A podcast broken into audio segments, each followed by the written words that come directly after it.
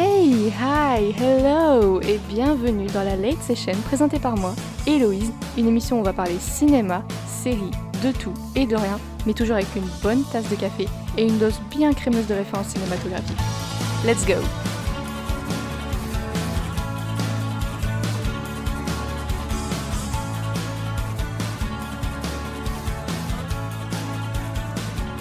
Hey et bienvenue dans ce troisième épisode de la Late Session. J'espère que vous allez bien, j'espère que votre mois de janvier s'est bien passé, j'espère que vous avez bien commencé cette nouvelle année, cette nouvelle décennie. Je, me pose une question, est-ce que les gens prennent vraiment des résolutions au mois de janvier? Euh, Parce que je sais qu'en tout cas moi non. j'ai essayé, il fut un temps où j'ai essayé d'avoir des résolutions, mais ça n'a jamais fonctionné, hein, clairement. Je suis une personne qui est très très flemmarde, donc le changement c'est pas maintenant, mais euh, cette année j'ai quand même voulu effectuer quelques changements, mais plus au niveau personnel que au niveau euh, routine, etc. Je suis très bien dans ma routine, mais c'est plus travailler sur moi-même, sur ma personne. Et ces résolutions me font un peu peur. Bien sûr, il y a tout ce qui est un contexte, etc. assez particulier, on en parle assez.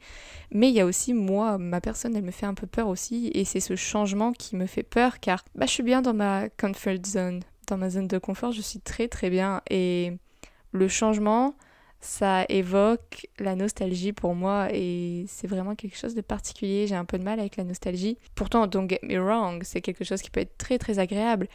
Mais d'après le Larousse, je vous dis la citation, enfin la citation, la définition comme ça, c'est la nostalgie, c'est un regret attendri ou désir vague accompagné de mélancolie. Et well, je suis plus dans la deuxième partie, moi, de la nostalgie. dans le premier épisode de ce podcast, je vous ai parlé de moi, mon optimisme, etc. Et c'est vraiment quelque chose qui est important pour moi, l'optimisme. Mais chaque mois de janvier, j'ai beau commencer mon année avec un film de la filmographie d'Oscar Isaac, donc vraiment comment mieux commencer l'année, hein. Mais chaque mois de janvier, j'ai ce feeling un petit peu de nostalgie où, je regarde beaucoup, beaucoup dans le passé à ce qui s'est passé, je ressasse beaucoup. Et je sais, c'est pas bon, mais ça se ressent dans les films que je regarde, dans les musiques que j'écoute. Et d'ailleurs, euh, les musiques, j'arrive pas à trouver euh, des musiques que j'écoute en boucle, j'arrive pas à vraiment trouver ce que j'écoute. J'ai des périodes à vide comme ça, et ça s'est ressenti aussi dans mes visionnages. Le mois de janvier, je n'ai pratiquement rien regardé, ou le peu que j'ai regardé, c'était des rewatch. Ou alors, euh, j'ai binge-watché une série euh, comme 10% dont je vous ai parlé dans mon chat espresso sur mon IGTV. Mais c'est vraiment pour dire de ne penser à rien, de me vider la tête. Et du coup, ce feeling de nostalgie, j'ai beaucoup, beaucoup pensé euh, pendant ce mois de janvier. Et well, bien sûr, euh, il y a de la nostalgie qui est feel good. On se remémore quelques moments et on a un petit sourire aux lèvres, on se dit Ah, well, c'était pas mal. Hein. Mais il y a d'autres memories We shouldn't look back on them, and yet we do. c'est bah, le côté mélancolique. Et c'est vraiment, je me suis dit, mais that's it. J'ai mon sujet pour mon troisième épisode. Et c'est pas un épisode thérapeutique ou quoi, c'est vraiment quelque chose. J'ai eu du mal à comprendre la nostalgie, j'ai eu du mal à la gérer pendant longtemps, mais j'apprends au fur et à mesure de mes visionnages. Et vu que le cinéma et les 7 art, c'est vraiment un endroit où je me réfugie beaucoup, j'apprends beaucoup des films et j'apprends beaucoup aussi sur ma personne en regardant les films. La nostalgie, c'est quoi? Bon, d'après le Larousse, je vous ai donné la définition, mais il y a aussi Erika Epper, promis, c'est le dernier point embêtant culture G que je vous dis, qui a dit dans le Huffington Post Nostalgia is warm, fuzzy emotion that we feel when we think about fond memories from our past. It often feels bittersweet, mostly happy and comforting, but with a tinge of sadness that whatever we're remembering is lost in some way warm, fuzzy emotion, donc des, des, souvenirs qui sont heureux, qu'on regarde, qui appartiennent à notre passé, mais il y a ce feeling bittersweet, il y a ce, cette petite once de ouch qui pique un petit peu au cœur parce que bah forcément c'est passé, c'est révolu, du coup on est triste, mais il y a aussi ce feeling de bah ces moments qui sont passés, bah on les a perdus en fait. Enfin, ce sera compliqué de les retrouver. Or, bien sûr, si c'est euh, des vacances entre potes, un apéro avec vos potes en terrasse, euh, vos soirées karaoké, le train pour aller à l'université, well, malgré la situation, je pense et j'espère vraiment très fort que c'est des moments qu'on va retrouver. Mais des feelings, des, des, émotions, des sentiments uniques comme par exemple bah, une relation amoureuse ou euh, euh, une, une, expérience vraiment qui était once in a lifetime, qui était vraiment euh, inattendue et unique, on ne retrouvera pas ces émotions et ce qu'on a ressenti à l'instant T. Et donc du coup c'est ça un petit peu la nostalgie et c'est à ces moments-là qu'on associe à la mélancolie. Mais aussi, j'ai aussi appris au fur et à mesure de mon développement en tant que bah, moi et Louise en tant que femme, il est possible d'être nostalgique des choses qu'on n'a pas vécues. Et au début, je me, je me disais, mais what the fuck, c'est pas normal, surtout en regardant des films des fois, mais je me dis, pourquoi, mais pourquoi tu, tu chiales devant ce film? Enfin, t'as pas du tout vécu ce que le personnage a vécu, etc. Mais bon, après, of course, ça c'est parce que voilà, we feel for the characters on ressent des choses vis-à-vis de l'histoire et des personnages. Mais aussi, mais pourquoi après, pendant trois mois, tu vas rester bloqué, fixé comme ça sur une histoire parce qu'elle t'a bouleversé alors que t'as jamais vécu ce qu'ils ont vécu? Donc pourquoi tu relates en fait? Pourquoi tu t'identifies à ça? Et c'est normal en fait. C'est normal. Et c'est ça qui est incroyable avec le cinéma, c'est que la nostalgie, c'est vraiment l'essence du 7 art. Et c'est l'essence de beaucoup de choses. Je veux dire, par exemple, le dernier album de Dua Lipa s'appelle Future Nostalgia. Donc c'est un album avec des vibes, c'est pop 80, euh, vraiment tout l'esthétique autour de l'album, euh, les outfits, etc. C'est très euh, années 70-80, mais avec cette pointe de futurisme qui est juste incroyable. Mais il y a aussi plein d'autres choses, et là, vraiment, pour moi, la nostalgie, que ce soit dans l'industrie de la musique, mais surtout des films, c'est the tool. C'est le truc qu'on voit dans chaque film, dans chaque chose qu'on regarde sans même le savoir. Forcément, le vécu et les souvenirs sont la première source d'inspiration en art, mais dans le cinéma, c'est vraiment la clé de beaucoup, beaucoup de chefs-d'œuvre pour moi. Que ce soit des, le vécu ou des souvenirs du réalisateur lui-même, ou alors de l'histoire qui est créée de toutes pièces, mais c'est soit un vécu relatable auquel on peut s'identifier, ou alors un vécu entre guillemets que l'on n'a jamais qu'on n'a jamais experienced, qu'on n'a jamais vécu, mais auquel on s'identifie quand même. Et moi, c'est ça qui, me fascine. C'est comment on arrive à sentir cette nostalgie et à encore avancer. Future nostalgia. Et du coup, je me suis demandé, mais la nostalgie, est-ce que ce serait pas le nouvel optimisme? Je ne vais pas vous le cacher, j'essaie d'être le plus honnête possible. As cliché as it may seem, il y a vraiment une chanson que j'ai écoutée en boucle et qui du coup m'a gardé un petit peu dans ce nuage de nostalgie. C'est la nouvelle chanson de Oliver Rodrigo, Driver's License.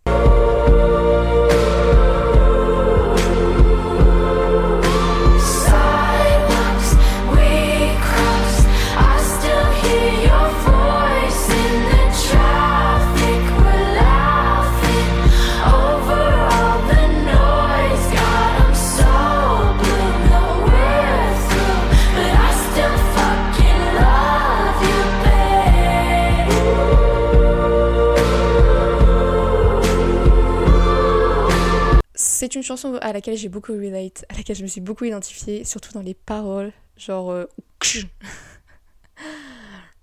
Kick the gut, mais du coup, cette chanson m'a un petit peu fait rester dans ce nuage de nostalgie, mélancolie, et ça a beaucoup influencé mon mois de janvier. Mais c'est une chanson qui m'a permis aussi de guérir, entre guillemets, in a way, c'est-à-dire que ça m'a permis de relativiser, d'avoir un nouveau regard sur certains, certaines choses, et donc du coup d'avancer. Et c'est cette chanson qui m'a dit, mais en fait, c'est une chanson qui est vraiment très nostalgique, très mélancolique. C'est aussi une chanson qui, ok, sur le coup, you can miss something without missing it. La chose que tu as ressentie, etc., tu peux avoir ce feeling de, de manque mais tu n'es pas obligé de manquer tout ce qui allait avec. Donc c'est vraiment une nostalgie qui est sélective, mais qui est très très dure à, accepter. Mais une fois qu'on l'a accepté, c'est ça qui, c'est à ce moment-là que la once d'optimisme arrive et c'est comme ça qu'on avance. et c'est marrant parce que l'optimisme et la nostalgie dans le cinéma, c'est deux choses qui vont très bien ensemble. Quelque chose qui, qui est prédominant pour moi dans le cinéma et je vais vous expliquer pourquoi. La nostalgie dans le cinéma, déjà, il y a la nostalgie feel good très très feel good. Je pense qu'il y a un personnage qui l'a mieux dit que tout le monde, interprète un petit peu la nostalgie et the future nostalgia d'ailleurs, c'est Terminator et Schwarzenegger. I'll be back. What?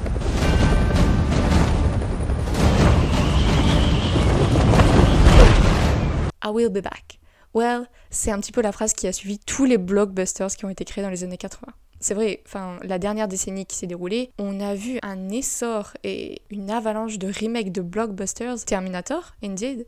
Star Trek, King Kong, Star Wars, comment oublier Star Wars Je veux dire, Rocky, même Rocky a eu sa suite avec Creed, Mad Max a eu sa suite. Attendez les gars, Top Gun va avoir un second film là prochainement. Tom Cruise va revenir dans Top Gun. Enfin, vraiment, c'est. Donc, du coup, pourquoi? Pourquoi toute cette nostalgie pour les blockbusters, pour les films à succès qui ont très très bien fonctionné auprès de, des audiences et auprès euh, des téléspectateurs comme ça dans les années 80 Ça se fait poser la question, est-ce que la nostalgie c'est une machine à fric? Ou vraiment est-ce que derrière tous ces films il y a une bonne intention avec euh, justement jouer avec cette nostalgie des gens? Tout d'abord, refaire des remakes comme ça de blockbusters, ça va fonctionner. C'est des films et des histoires, des personnages, un univers qui est déjà connu par une génération, donc du coup on sait que ça va attirer du monde et on sait que ça va fonctionner. Il y a une continuité comme ça qui est assurée dans le succès. Même si le remake peut être mauvais, ça va attirer l'audience quand même, ça va intriguer les personnes. Maintenant, après, ça joue aussi sur les souvenirs d'enfance de cette génération des années 80. Je veux dire, moi par exemple, si je prends l'exemple de mes parents, mes parents ont grandi avec Star Wars, Terminator, Mad Max, etc. Et de les voir comme ça en remake, bah forcément ça les fait replonger en enfance. Ça crée des nouveaux souvenirs avec leur propre enfant, comme moi j'ai pu créer en allant voir les derniers Star Wars avec mes parents, vraiment. Mais eux-mêmes, ils regardent comme ça en arrière sur leur enfance et sur les premières fois où ils ont regardé tel et tel film de telle et telle année. Donc du coup, le point commun, tous ces remakes, toute cette nostalgie comme ça au cinéma feel good, c'est les années 80.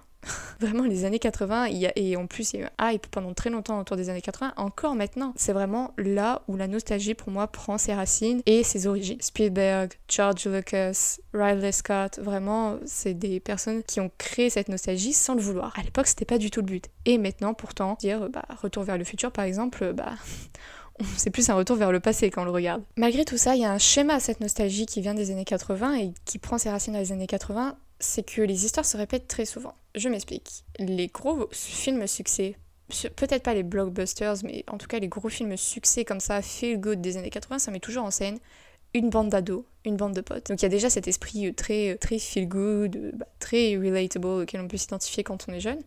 Mais en plus, il y a la notion d'aventure, de réussir une quête, la vibe des années 80 qui, qui, se partage avec la musique, les musiques, que ce soit Duran Duran, AA, les tenues, les justes corps, les scrunchies, euh, les motifs années 80, enfin bref. Et il y a trois films pour moi qui résument très très bien cette nostalgie feel good des années 80, c'est Stand By Me, Les Goonies et E.T.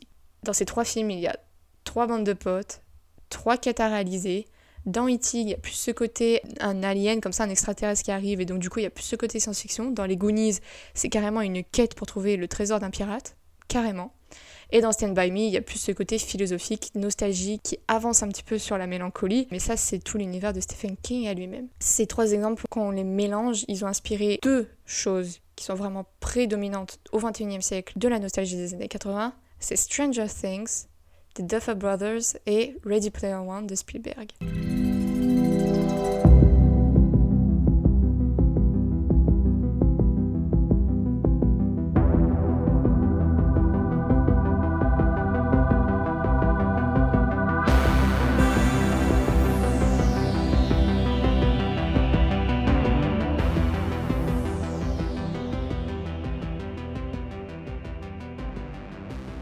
Stranger Things.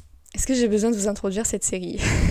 Euh, Stranger Things, été la première série à gros gros succès de Netflix en 2016. Lorsque Stranger Things est arrivé en 2016, le monde a changé hein, clairement. La chanson Should I Stay or Should I Go de The Clash est revenue au top 1 de, de, toutes les charts en musique. Le hype autour des années 80, les outfits, etc., tout est revenu à la mode. Les gaufres se sont vendus à foison. Mais donc du coup c'est ça par exemple les outfits.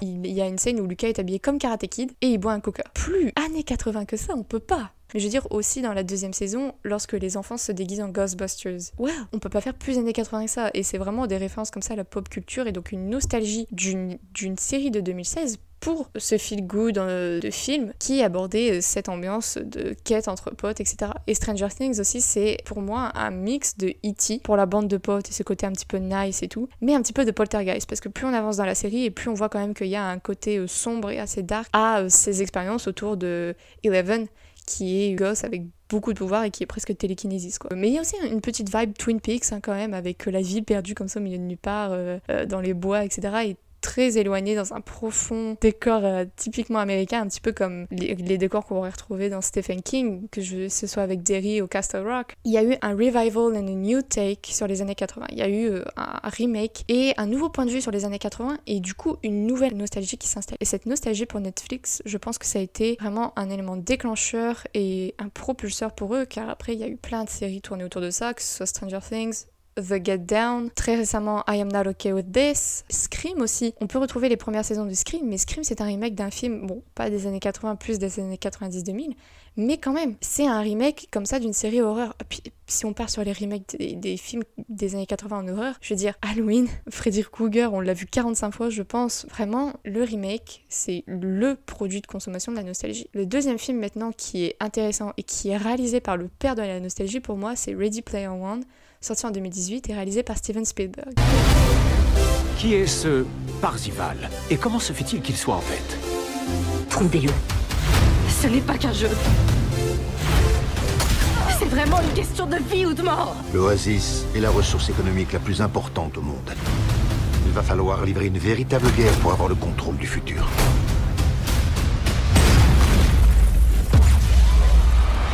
Bienvenue dans la rébellion, Wade. Ready One, en plus d'être un film futuriste qui aborde la nostalgie, c'est un film qui a déjà toutes les bases de la nostalgie des années 80 feel good. Encore une fois, on retrouve cette bande de potes, cette quête, sauver l'Oasis qui a été créée par Halliday, qui est désormais mort mais qui a créé trois clés. Donc une quête autour de ces trois clés. Bien sûr, il faut combattre The Big Evil Corporate, la méchante société qui veut récupérer ces clés pour contrôler le monde. Et ce qui est intéressant, c'est l'introduction et puis vraiment, c'est l'immersion totale de la section dans le film. Spielberg déjà c'est quelqu'un qui dans les années 80 s'est fait remarquer, s'est démarqué par ses films qui peuvent être très sérieux mais qui restent quand même très abordables. Que ce soit Jurassic Park, Les Dents de la Mer, Indiana Jones, enfin je veux dire il y en a plein plein plein, Rencontre du troisième type, E.T., Minority Report, ça a toujours été des films, pour certains qui abordaient des sujets très très sombres et très lourds, mais qui gardaient cette euh, légèreté, si on peut appeler ça entre guillemets, qui restait abordable. Peut-être pas pour les enfants, mais pour les adolescents qui sont en âge de comprendre ces sujets qui peuvent être lourds. Mais il y a toujours eu cette vibe pour certains films comme surtout E.T., Indiana Jones, Rencontre du troisième type et Les Dents de la Mer qui, qui avaient cette vibe un petit peu de vintage années 80 et cette nostalgie feel good justement. Et là, Ready Player One, ça a été vraiment... Bon, clairement, Spielberg a fait un film en hommage à tous ces films. Je veux dire, euh, la moitié des références pop culture et des trucs que les geeks comprennent dans ce film ont été créés par Spielberg dans les années 80, clairement que ce soit euh, les références dans la mer, T-Rex géant qui se balade comme ça euh, dans New York, l'aventure, la quête qui fait écho à Indiana Jones, bref, vraiment, Spielberg a fait un film en hommage à ces films. Ce qui est intéressant avec Ready Player One, du coup, c'est que c'est un film qui a lieu en 2045 dans l'état d'Ohio, aux États-Unis. C'est vraiment la pauvreté et la misère qui a été créée par cette avancée technologique qui est la réalité alternative, la réalité euh, virtuelle, avec euh, l'immersion comme ça, avec les lunettes, etc. Et donc du coup, il y a ce strong gap, il y a vraiment ce, ce trou entre le futur en 2045, mais cette nostalgie pour euh, les années 2020 comme maintenant, mais en plus de ça, les nostalgies pour les années 80 où vraiment c'est là où tout a été créé. Il y a une scène dans ce film où c'est vraiment pour avoir une des clés, ils vont carrément dans le Overlook Hotel, donc l'hôtel de Shining. Il y a toute une séquence de films qui se passe dans l'hôtel du Shining et vraiment faut passer ces obstacles et ce sont que, que, que des full références, que des références au film Shining. Donc du coup, c'est vraiment, on a la ref, on l'a pas, mais c'est un film qui a cette nostalgie pour les années 80 alors que ça se passe en 2040. Du coup, on retrouve un petit peu cette idée de future nostalgia. Donc c'est une nostalgie qu'on n'a pas encore vécue, mais qu'on sait qu'on aura dans ces années-là, surtout quand on sera vraiment immergé dans toute cette technologie, que ce soit l'intelligence artificielle ou l'immersion comme ça avec les lunettes. Spielberg a beau être le père de la nostalgie des années 80 et il a beau avoir créé cette machine de référence pop culture qui est Ready Player One, il a essayé de faire un film qui aborde la nostalgie en 2045 avec une bande de gosses et tout, mais le film pour moi qui vraiment floute la limite entre la nostalgie et la mélancolie en enlevant tout le feel good vraiment, c'est Blade Runner 2049 de Denis Villeneuve.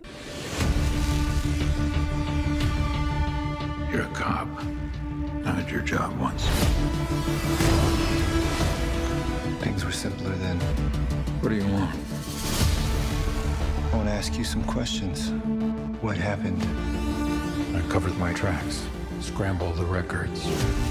We were being hunted. By who?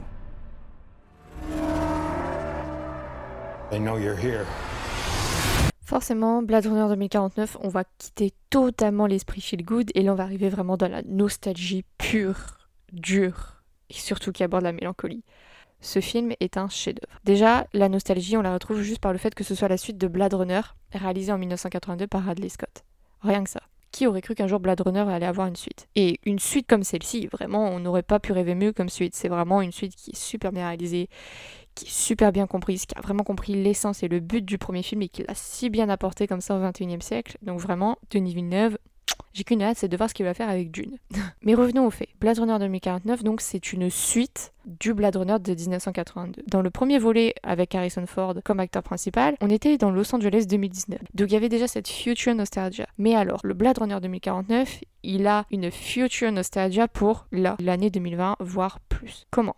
Tout d'abord par le personnage Ryan Gosling interprète si brillamment qui est l'agent Kay. C'est vraiment la mélancolie qui déambule comme ça dans Los Angeles. Il erre comme ça dans, le, dans un Los Angeles délabré, gris, qui est vraiment au bout du bout, qui a été usé par la technologie. C'est un personnage qui il a du mal à trouver sa place dans la société et c'est le problème même de Blade Runner. Parce qu'un Blade Runner, c'est savoir si on est une machine ou un homme. Donc déjà, rien que cette question-là sur la science-fiction, moi, me passionne, savoir si c'est une machine ou un homme. Et des séries comme Westworld abordent la question si bien. Et un deuxième problème, en plus de trouver sa place dans la société en étant Blade Runner, c'est les souvenirs. Vraiment, les souvenirs, c'est le sujet. Et les souvenirs, c'est la chose qui est associée à la nostalgie. Et il y a une scène dans ce film Blade Runner 2049, c'est avec la personne, une dame qui crée les souvenirs, qui... Cette scène, elle est elle est folle. Cette scène incroyable. On voit cette dame qui crée des souvenirs comme ça de tout pièce avec juste une boule comme ça de technologie. Elle arrive à te créer un souvenir d'une fête d'anniversaire avec des enfants, mais vraiment jusqu'aux émotions sur le visage, comment le, le, gamin souffle la bougie, etc. Mais ce n'est pas un vrai souvenir. Mais pourtant, ça paraît tellement réel. Et du coup, il y a toute cette quête pendant le film, encore une fois,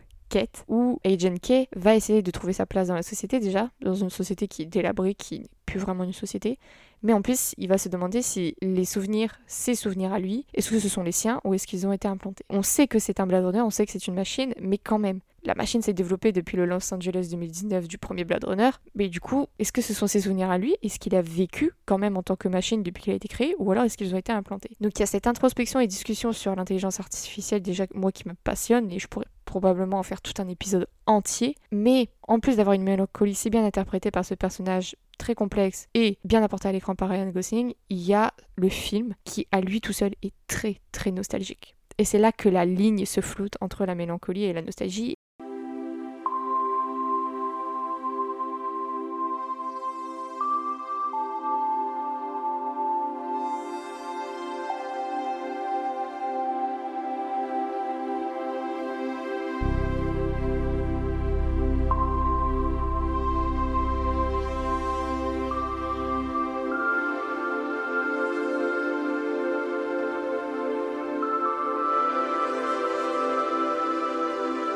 Blade Runner 2049, c'est un film sur le futur. 2049, c'est dans 34 ans pour nous. Pourtant, pour un film qui a lieu en 2049, c'est un des films les plus nostalgiques qui puisse exister pour moi. Il y a une nostalgie pour l'enfance, tout ce qui est associé à l'enfance, bah, le vécu, quoi, le début d'une vie. Et il y a aussi ce futur imaginé dans le passé mais euh, c'est le futur, euh, pas celui du film en fait. C'est vraiment, quand on regarde ce film, on se dit, mais est-ce que notre futur va vraiment être comme ça? Sérieusement? C'est un film qui est nostalgique du futur. Le film est sorti en 2017 et ce film, il prévoyait déjà qu'en 2049, on allait être nostalgique. Donc déjà, il y a une nostalgie projetée dans le futur. Mais en plus de ça, si on se met vraiment dans le film, il y a une cinématographie, a une palette de couleurs qui insiste vraiment sur cette nostalgie, sur cette future nostalgia. Et c'est une nostalgie surtout qui n'a pas encore été vécue. Et c'est là où la ligne entre ressentir une nostalgie qu'on a vécue associée à des souvenirs qu'on a vécus, ou une nostalgie qu'on n'a pas du tout vécue, mais dans laquelle on peut se projeter, c'est là où la ligne est très floue et c'est là que la science-fiction interprète si brillamment son rôle de science-fiction. Donc cette cinématographie par exemple, ce sont des scènes qui se déroulent comme dans un Las Vegas désert, mais vraiment désert. Et du coup c'est ces palettes très saturées de orange et jaune avec des épaves énormes de statues de femmes à moitié déshabillées, vraiment de Las Vegas. La rencontre entre Ryan Gosling et Harrison Ford, les deux personnages, les, deux Blade Runner, Agent K et Rick Deckard qui est vraiment iconique maintenant. Ça se fait dans un vieux casino à l'abandon. Et il y a cette scène, cette euh, scène de combat entre les deux personnages justement, avec dans le fond des hologrammes projetant Sinatra, Elvis, Elvis qui est le symbole de Las Vegas. Je veux dire, là en 2020, on peut se marier à Las Vegas avec Elvis en tant que prêtre. En 2049, on peut plus. Et Elvis est un hologramme même. Donc du coup, il y a tout ça qui crée cette nostalgie déjà. Mais en plus de ça, il y a aussi, en total contraste avec ces couleurs saturées, il y a le les champs gris avec un brouillard super épais. Donc là, c'est vraiment la mélancolie la solitude super bien représentée à l'écran. Quand euh, on voit euh, Ryan Gosling traverser cet épais brouillard avec un blouson vraiment noir, style Matrix, col monté jusqu'au nez, on le reconnaît pas, il est vraiment juste une ombre errant comme ça dans un Los Angeles délabré. Là, il y a vraiment la solitude et la mélancolie. Cette palette de couleurs dit beaucoup. La, la cinématographie parle plus que les personnages, même. Ryan Gosling n'a pas beaucoup de script dans ce film quand même. Et donc, du coup, les couleurs parlent plus que les personnages du film. Le film en lui-même, le film, le tout, est comme un souvenir et lui-même nostalgie de cette science-fiction noire qui a tellement inspiré les années 80. Je veux dire, le film lui-même, on a l'impression de regarder un souvenir. On a l'impression que rien n'est réel. Et c'est parce qu'on ne l'a pas encore vécu et 2049, on n'y est pas encore, on n'a pas encore vécu. Du coup, on se projette comme ça, et du coup, ça crée une nostalgie qu'on n'a pas vécue, mais qu'on sait que si on se retrouve dans euh, un 2049 comme présenté dans ce Blade Runner, c'est plus une nostalgie qu'on va avoir les gars, c'est une dépression, hein. c'est breakdown sur breakdown sur breakdown. Hein. Blade Runner 2049 mais en avant une nostalgie non vécue, mais ressentie par l'ampleur, la beauté et la dextérité du film. Et c'est là que la science-fiction en général a ce côté de nostalgie, c'est vraiment la science-fiction s'inspire de la nostalgie. Peu importe le film. Denis Villeneuve, par exemple, il a aussi créé le film Arrival avec Amy Adams, qui là aussi prend sa source dans la nostalgie. Que ce soit Enemy ou Prisoners aussi, c'est vraiment des films qui sont nostalgiques. Bon, Prisoners c'est un petit peu plus noir et fait un petit peu plus policier. Ennemi, c'est de la nostalgie aussi. Et du coup, j'ai tellement hâte de voir ce qu'il va faire avec June. Rien que la bande-annonce avait l'air incroyable. L'esthétique du film avait l'air incroyable. Le casting, déjà, j'en ai déjà parlé. Mais vraiment, j'ai tellement hâte de voir ce qu'il va faire avec ce film. Vu que c'est un réalisateur, vraiment, bah, il n'a plus rien à prouver. C'est un génie. Maintenant, si on redescend un petit peu de cette science-fiction et de cette nostalgie vraiment plus négative, il y a un film qui est vraiment entre deux et qui est très connu, très bien réalisé et je pense que tout le monde l'a adoré. Enfin, je n'ai jamais vu vraiment de commentaires négatifs sur ce film. C'est un film qui va nous remettre un petit peu les pieds sur terre. C'est La La Land, réalisé en 2016 par Damien Chazelle. How are you going to be a revolutionary if you're such a traditionalist? You're holding on to the past, but jazz is about the future. Good enough. Yes, you are. Maybe I'm not. It's like a pipe dream. This is the dream. It's conflict and it's compromise. It's very, very exciting. Bon, on est un petit peu plus sur Terre avec La La Land, mais on reste toujours à Los Angeles, mais c'est un Los Angeles beaucoup plus chaleureux et qui est vraiment un hommage là au Golden Age d'Hollywood, à l'âge d'or d'Hollywood, que ce soit dans les années 40, 60, etc. Parce que c'est un film qui est plein de couleurs, très vivant. C'est une comédie musicale même, et c'est vraiment un hommage de Damien Chazelle à tous ces genres avec lesquels il a grandi et qu'il a toujours adoré. La La Land, c'est un film qui se construit sur la nostalgie. Pourquoi? Le premier acte, il présente la comédie musicale, il présente les personnages, leur situation, etc. C'est vraiment parfait. C'est vraiment un conte de fées, le truc. Vraiment. Et à partir du deuxième acte, à partir de la rencontre des personnages, là, rien que cette rencontre, on sent que ça ne va pas être parfait. Encore une fois, on retrouve Ryan Gosling et Emma Stone. Mais vraiment, ils ont fait un tel travail d'acting. De toute façon, ces deux acteurs qui vont très bien ensemble, qui jouent très bien ensemble de base, ils ont fait beaucoup de films ensemble. Mais là, La La Land, c'était vraiment l'apothéose pour ce duo iconique. Et le deuxième acte, c'est pas une destruction, si c'est une destruction, mais vraiment slow burn. Pire qu'une Fact Fiction AO3, slow burn. C'est bon pour vous pas? Genre vraiment, c'est une destruction qui a petit feu, comme ça, petit à petit, et qui tout doucement installe la nostalgie pour au troisième acte, boum, vous effondrez Vraiment, la première fois que j'ai vu ce film, I was a wreck. J'étais un mess. Je, je comprenais pas ce qui se passait, etc. Pourquoi il est relatable? Tout d'abord parce qu'il aborde une histoire d'amour. Qu'on l'ait vécu ou qu'on ne l'ait pas vécu, justement, c'est quelque chose qui reste abordable et humain. Vraiment, une histoire d'amour, on ne peut pas faire plus humain que ça. Maintenant, il faut savoir que les personnages, chaque personnage, ont des goals très précis dans la vie. Ils ont des buts très précis qu'ils veulent atteindre. Pour le personnage d'Emma Stone, donc Mia, elle veut devenir une actrice elle veut devenir célèbre, elle veut devenir une actrice. Pour le personnage de Ryan Gosling, donc Sébastien, lui, il est en adoration devant le jazz. Le jazz, c'est vraiment sa passion et il veut ouvrir un jazz club. Et donc déjà, il y a cette rencontre entre les deux personnages et la nostalgie, c'est ce qui va propulser leur carrière. Mais pour propulser leur carrière, il va falloir qu'ils se mettent des bâtons dans les roues et c'est à partir de ce moment-là que l'amour va devenir le bâton dans leur roue, dans leur optique de devenir euh, célèbre et de réussir leur goal. Et à partir du moment où cet amour devient l'obstacle à franchir, sans le vouloir, bah c'est un amour qui va se détruire petit à petit. Alors que cet amour était tellement beau. Vraiment, cet amour, il était parfait. Et quand on arrive à la fin du film, oh boy I'm speechless. Vraiment, la fin du film, c'est pour moi, c'est un film tout de A à Z et superbement bien réalisé. Et je suis en adoration devant ce film. Ce film, la manière dont c'est réalisé, tous les messages derrière, toutes les interprétations qu'il peut y avoir, c'est incroyable. Je vais vous donner un petit peu comme ça euh, la fin du film. Attention, c'est spoiler free.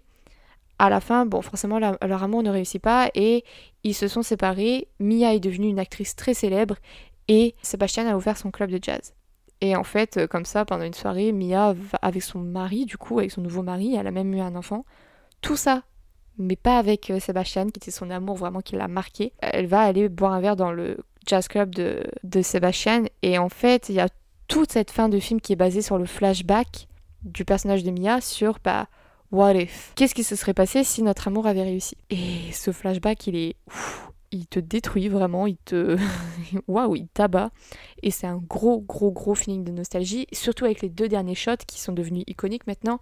Il y a cette lumière violette bleutée qui met tellement bien avant le visage des, personnages et les émotions sur ce visage, c'est juste Emma Stone et Ryan Gosling qui se regardent les yeux dans les yeux et qui se font un hochement de tête avec un sourire au coin euh, des lèvres euh, en mode euh, je n'ai pas oublié, je me souviens de ton amour et j'en suis très reconnaissante. Ils regardent comme ça leur histoire, à ce qui s'est passé, et ils sont très nostalgiques de ce qui s'est passé, parce que c'était vraiment quelque chose de magique. Et en plus de ça, le film est vraiment basé sur la musique, c'est le thème de Mia et Sébastien. Ces trois notes de piano me détruisent, vraiment. Mais il y a toujours ce petit truc associé avec le souvenir de ce couple, et donc la nostalgie est toujours là, qu'on le veuille ou non. La La c'est un conte de fées très bien construit, avec une histoire d'amour qui est dès le départ compromise et qui ne va pas réussir. Donc c'est un très très joli conte de fées, mais qui est basé sur la nostalgie, sur la nostalgie de l'âge d'or d'Hollywood, la nostalgie du réalisateur pour cet âge d'or, la nostalgie des personnages à la fin, mais aussi au milieu du film pendant le deuxième acte où ils ont cette nostalgie où euh, ils se projettent tellement dans leur projet que ils, imaginent leur projet réussir et bah si ça ne réussit pas, bah voilà quoi. Donc il y a cette nostalgie de s'imaginer comme ça réussir et cette incertitude en même temps. Du coup, la nostalgie, c'est un éventail, mais tellement, tellement large. La nostalgie, ça peut vraiment être associé à tellement plein de choses.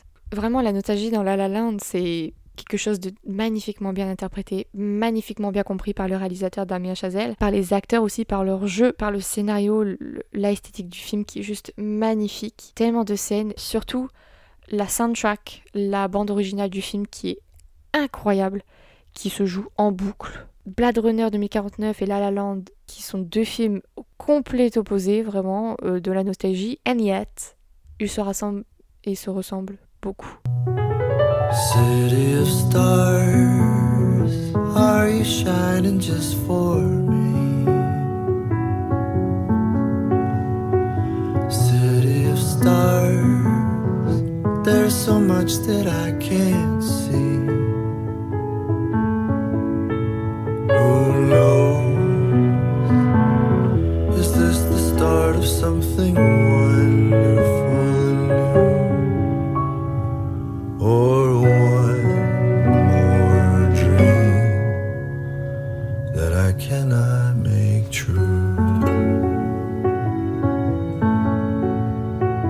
Donc en conclusion, est-ce que la nostalgie c'est le nouvel optimisme? Well, si on a un point de vue cinéma, pour moi oui les films maintenant, peu importe le film qui, sort, il y aura toujours cette once de nostalgie. Et je veux dire, qu'on le veuille ou non, la fin de la Seconde Guerre mondiale, le cinéma a connu un essor incroyable. Mais c'est surtout pour moi dans les années 70-80 où le cinéma a vraiment été compris, a vraiment connu un essor, et c'est là qu'il s'est vraiment affirmé. Maintenant, peu importe le film qui sortira là au XXIe siècle, il y aura toujours ce petit reminder, ce petit callback, ce petit rappel de cet âge d'or d'essor du cinéma, euh, comme ça du 7e art. Donc du coup, qu'on le veuille ou non, il y aura toujours une once de nostalgie dans les films qu'on va regarder, qu'ils soient déjà sortis, qu'ils sortent, sortent là dans pas longtemps, il y aura toujours cette nostalgie. Parfois, on ne va même pas la remarquer, parfois oui. Et c'est ça qui est tellement subtil avec la nostalgie, c'est qu'il y a des films qui décident de vraiment se baser dessus, comme La La. Il y a d'autres films qui décident de baser la science-fiction dessus et d'utiliser la science-fiction comme outil pour cette future nostalgia, pour cette nostalgie future qui n'est pas encore arrivée.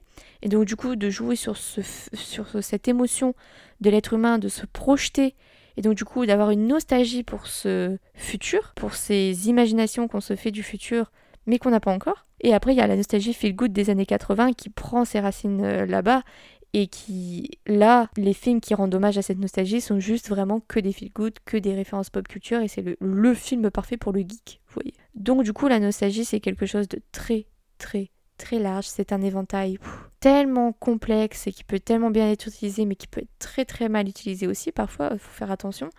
C'est pour ça que c'est délicat. Mais du coup, est-ce que la nostalgie c'est le nouvel optimisme? Well, dans le cinéma, dans un sens, oui, car je ne vois pas un film ne pas utiliser la nostalgie pour qu'il réussisse. Bien sûr, encore une fois, on ressent la nostalgie, on ne la ressent pas. Ça, c'est cher à chaque être humain. On la ressent, on ne la ressent pas, ça, ça dépend des personnes qui regardent le film. Mais maintenant, qu'on le veuille ou non, plus on avance dans le 7 art et plus on va avoir ces rappels à tel ou tel film, à tel ou tel réalisateur, à tel chanteur, tel événement culturel, etc. Donc il y aura toujours cette nostalgie, qu'elle soit positive, négative, que ce soit une nostalgie qui appartienne à l'histoire, une nostalgie pour telle ou telle chose. Il y aura toujours, toujours, toujours de la nostalgie. Maintenant, si on se base sur l'émotion, sur les émotions de la nostalgie avec la mélancolie et tout, oui, pour moi, il y en aura toujours.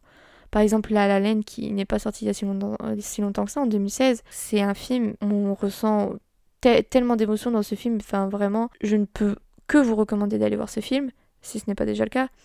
Vous allez passer du feel good à être détruit par une histoire d'amour que vous n'avez même pas vécu. Vous allez vraiment ressortir ce que les personnages ont ressorti. Vous allez tomber amoureux et après ne plus tomber amoureux. Et c'est ça qui, qui, est affreux, c'est que on arrête de tomber amoureux, on, est, on arrête cet amour comme ça. Et c'est dommage, mais ça arrive dans la vie malheureusement. Et donc du coup, ça peut être les films pour certaines personnes, et je sais que pour moi ça peut l'être très souvent, peuvent être thérapeutiques. Et donc c'est cette interprétation des films qu'on fait nous-mêmes qui là décèle cette nostalgie ou non. Et c'est pour ça que moi c'est intéressant et c'est pour ça que moi, vu que j'ai toujours eu du mal à comprendre cette nostalgie chez moi, Enfin, j'ai toujours eu un rapport avec la nostalgie assez compliqué, assez complexe, parce que je suis quelqu'un d'optimiste qui n'aime pas vivre dans le passé. Et pourtant, les films, pour moi, sont un constant reminder. C'est un rappel constant de, bah oui, le passé existe, oui, on peut regarder le passé, mais on n'est pas obligé d'avoir des remords, des regrets. On peut juste regarder le passé avec fondness. On peut juste regarder le passé avec un petit sourire, comme Emma Stone à la fin de La La Land, et se dire, well, it was worth it. Ça valait le coup d'essayer, ça valait le coup d'avoir vécu ce que j'ai vécu, et voilà, bien sûr, après, faut faire attention de ne pas tomber dans ce cercle vicieux de toujours ressasser le passé et tomber dans un petit euh, bad mood ou gros bad mood et d'y rester bloqué. Non, il faut croquer la vie à pleines dents, il faut se propulser et c'est pour ça que la nostalgie est le nouvel optimisme. Parce que la nostalgie dans les films, ça reste bien dosé. On, on fait l'expérience de la nostalgie pendant un film, mais après, il faut se sortir du film, être dans la vie réelle et se dire, well, yes, it happened in the movie, c'est arrivé dans le film, mais maintenant, moi, dans ma vie, je peux relate à ce qui s'est passé dans le film, mais dans ma vie, il faut que j'avance. Ça ne sert à rien de toujours rester dans la nostalgie, toujours dans le passé. Non, il faut avancer. Et donc je pense que cette nostalgie nous aide à faire la part des choses et ça nous aide à guérir dans un sens où bah, ça nous force à ne pas euh, rester dans ce passé quand on voit que certains personnages dans les films se détruisent en restant dans cette nostalgie. Et vu qu'on ne veut pas devenir comme ces personnages ou comme ces histoires, ça nous montre, c'est un exemple de well, don't be like this, move on. J'espère vraiment que cet épisode vous a plu. J'espère que je ne vous ai pas trop perdu. La nostalgie, c'est quelque chose. J'ai du mal à poser des mots dessus. Et le seul moyen pour moi d'en parler, c'était à travers le cinéma. Même avec la musique, je ne saurais en parler. Et donc, du coup, le cinéma m'a vraiment aidé avec euh, bah, ce mot, cette émotion. Et j'en suis très reconnaissante. Donc, c'était un épisode qui était un petit peu personnel et qui me tient vraiment à cœur. Donc, du coup, j'espère qu'il vous aura plu. J'espère qu'il ne vous aura pas trop perdu, qu'il ne vous aura pas fait remettre votre vie entière en question. Non, non. En tout cas, merci d'avoir écouté ce troisième épisode. Merci d'être toujours aussi nombreux à me suivre. J'ai eu des feedbacks, que ce soit pour euh, les chats espresso sur euh, mon Instagram ou même ce podcast, qui ont été plein de positivité, plein de, de mots super hyper gentils. Vraiment, le soutien que ce soit de ma famille, de mes parents ou de mes amis ou même de, de total strangers, d'inconnus. Vraiment, merci mille fois. Ça me booste et vous inquiétez pas, 2021, c'est que le début. Il n'y a que janvier qui s'est déroulé en 2021 et j'ai tellement hâte pour cette année et pour tous les petits projets que je veux mettre à jour. Donc euh, merci pour votre soutien. Merci d'avoir écouté ce troisième épisode. On se retrouve dans un prochain épisode au début du mois de mars. J'espère que vous prenez soin de vous. Faites attention à vous, faites attention à vos proches. Et ciao